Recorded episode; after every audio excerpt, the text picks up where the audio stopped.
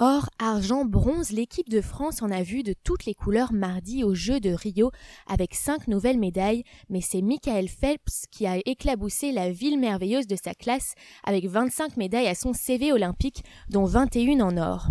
Déjà seul au sommet depuis les JO de Londres 2012 avec 22 breloques et 18 titres, le Kid de Baltimore en a déjà rajouté 3 à son palmarès XXL en 4 jours à peine à Rio.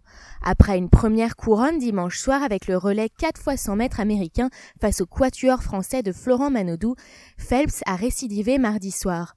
Sur 200 mètres papillon d'abord pour atteindre le cap des 20, puis avec le relais 4 x 200 mètres facilement pour le 21.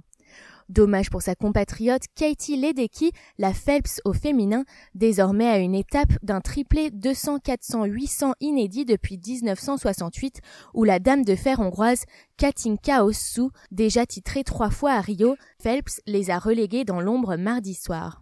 Pendant que les Américains nageaient, les Français au relais 4 fois 200 éliminés le matin en série s'étirpaient en coulisses autour de leur leader Yannick Agnel. On a été abandonné par Yannick, il nous a lâchés à sonner l'un des quatre relayeurs, Jordan Potin, furieux de la désertion de son leader officiellement malade. Réponse Daniel lors d'une conférence de presse convoquée à la hâte en soirée. Ceux qui me connaissent savent que je n'ai jamais lâché personne, ni abandonné personne, et encore moins mon équipe. C'est donc une fin de carrière en cul-de-sac pour le Nîmois champion olympique du 200 mètres libre en 2012. C'est donc une fin de carrière en cul-de-sac pour le Nîmois champion olympique du 200 mètres libre en 2012. Il avait annoncé son intention de prendre sa retraite internationale après cette finale qu'il n'aura jamais nagé. Crise de nerfs à la natation française donc, mais grand soleil sur le reste de la délégation bleue, deux titres en canoë et en équitation, de l'argent au judo et en équitation encore et du bronze pour l'escrime. Après trois jours moroses, la machine France est emballée mardi avec six médailles au compteur désormais et la perf a été signée par les vestes bleues de l'équitation au concours complet, couronnées par équipe et en argent en individuel. Cerise sur le gâteau, c'est la princesse Anne d'Angleterre, championne d'Europe de concours complet par équipe en 1971, qui a remis les médailles aux quatre cavaliers français.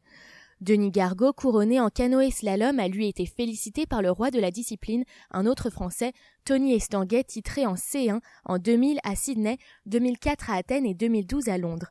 Un Marseillais a succédé à un Palois et la France poursuit son règne sur la discipline.